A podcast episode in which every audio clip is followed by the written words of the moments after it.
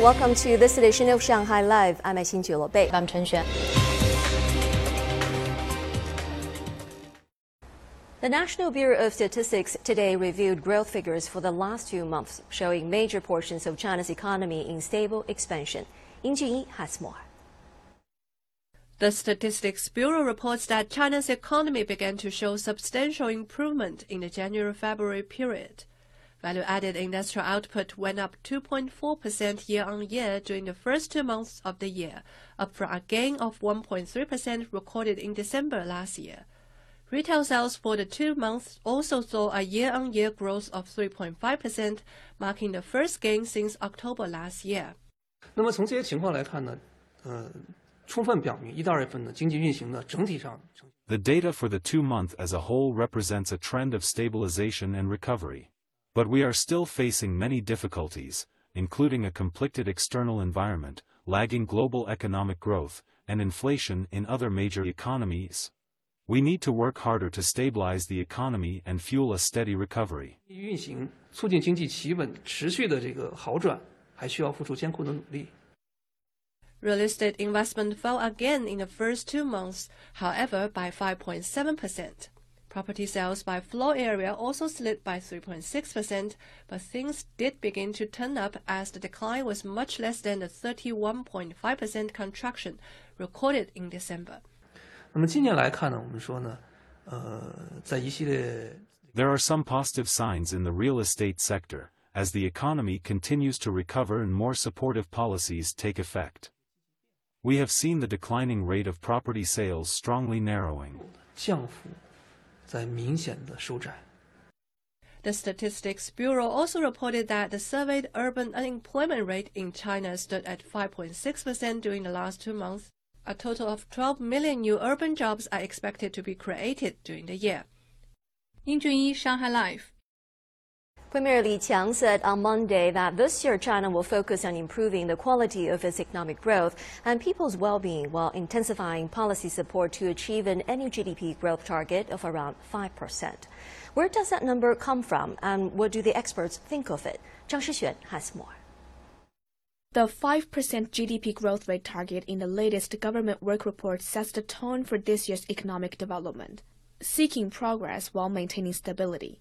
So what do the experts think of it? If we look at the China growth in the past three years, the average growth rate is around 4.7%. So I think around 5% growth is a gesture that after the reopening, China will start to kick off its uh, growth activities. For this year, China is not really focused on the short-term growth like previously. I think at this moment, China is more focused on the long-term growth, more durable growth, like high-end manufacturing, like a tech. This is probably will take some time to realize in the GDP figures.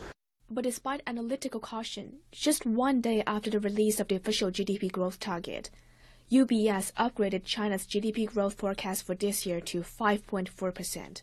Economic reopening is uh, proceeding better and earlier than we had expected previously.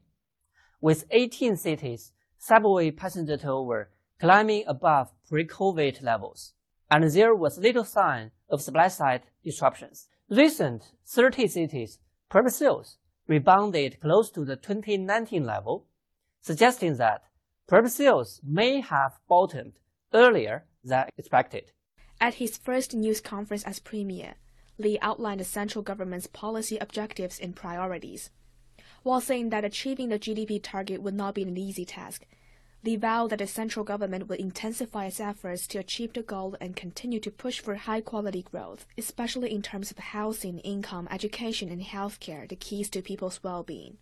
So, what are expected to be the main drivers of growth this year? China's economy will present a demand pattern of bright domestic and dim external in 2023, with consumption leading the rapid recovery of domestic demand.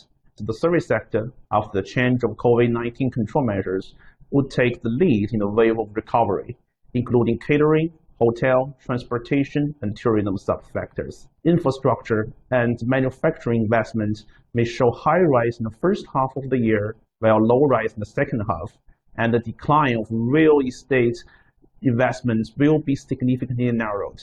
However, the weakening of external demand will lead to export pressure.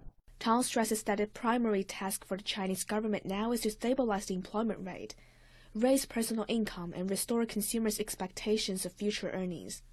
The hope is that this will encourage people to divert the country's currently high level of savings into spending to offset as much as possible the negative impact of weaker export demand. Zhang Shixuan Money Talks.